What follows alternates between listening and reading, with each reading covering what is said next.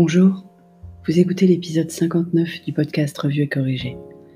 Cet épisode est tiré d'un article LinkedIn publié le jeudi 23 avril et s'intitule La donnée brute ne fait pas tout. Le grand sujet du moment, c'est l'application Stop Covid. Et faut-il ou non laisser le gouvernement laisser une application qui collecterait autant de données personnelles? Le gouvernement s'est déjà engagé à ce qu'elle ne soit pas imposée aux Français et un débat à l'Assemblée est prévu pour rassurer sur les usages potentiels des données collectées mais toute cette énergie dépensée l'est peut-être pour rien. L'intelligence des données, au sens anglo-saxon du terme, donc l'art de renseigner, relève bien sûr des données récoltées. Mais ce n'est que le milieu d'une démarche qui doit d'abord poser les questions et formuler des hypothèses en amont de la collecte, et surtout démontrer en aval sa capacité à agir et impacter grâce aux résultats et le cas échéant des analyses. Cela peut se résumer ainsi.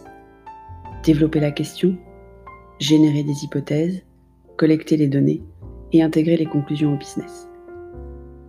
Pour formuler la bonne question, il faut se poser la question est-ce que la question a été bien posée?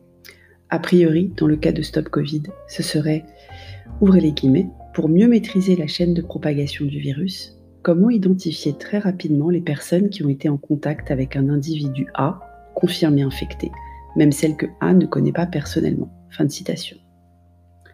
Générer des hypothèses. Dans le cas du stop Covid, cette étape est simplissime, puisqu'il s'agit de l'hypothèse si A a croisé telle personne à moins d'un mètre, elle est plus à risque d'être infectée aussi et doit être isolée pour éviter la propagation. Beaucoup plus direct que d'autres sujets business, comme chercher des causes à une baisse des ventes ou des moyens de réengager des consommateurs inactifs. Sujets sur lesquels cette étape de génération d'hypothèses est un véritable arbre de décision pour générer des hypothèses certes mais à la bonne maille, celle à laquelle la collecte et le traitement des données sera possible. Collecter des données et éventuellement les traiter par analyse, de corrélation ou autre. Là aussi, la réponse a été trouvée très facilement. Trop Pour ne pas être dépendant de la mémoire des gens, et aussi pour être certain de couvrir l'ensemble des personnes croisées en un temps très rapide, les données de géolocalisation du téléphone ont été jugées les plus à même de déterminer la présence simultanée de plusieurs personnes au même endroit. Pour être certain de la distance entre elles, la technologie Bluetooth de connexion des appareils entre eux, nécessitant une proximité forte, plus à même de révéler un niveau de risque important que juste être connecté à la même antenne relais GPS, a été jugée la plus efficace. Intégrer les conclusions au business. Cette dernière étape de réflexion, avant toute démarche de data intelligence, est la plus importante. Et aucun projet ne devrait être lancé, aucune ressource engagée, tant qu'on n'est pas certain de la valeur de l'impact de la démarche dans son ensemble. Et c'est là toute la limite du travail existant, car les obstacles à la mise en œuvre, et donc à l'efficacité, car faut-il le rappeler, seule une mise en œuvre à grande échelle serait utile, sont nombreux. Ces obstacles sont technologiques.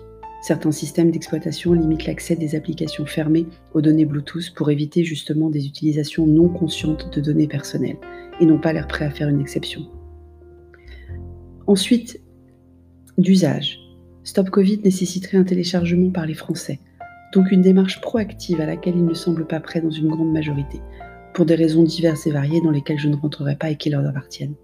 Même à Singapour, premier pays à avoir déployé cette technologie et avoir mis en open source l'application, il faudrait moins de 20% des habitants l'ont téléchargé, alors qu'il faudrait une couverture de 75% de la population pour que ce soit efficace. Dans une culture beaucoup moins disciplinée et avec un niveau de méfiance sur l'utilisation des données beaucoup plus élevé, la proportion de téléchargement n'atteindrait pas le niveau singapourien qui n'est déjà pas suffisant. En entreprise, toute démarche qui s'appuie sur la donnée requiert de nombreuses ressources et souvent des transformations technologiques ou culturelles sur un temps relativement long pour aboutir. Si la certitude de l'impact des résultats n'est pas suffisante au démarrage, il est conseillé de s'abstenir. Il est toujours bon de le rappeler. Merci de m'avoir écouté.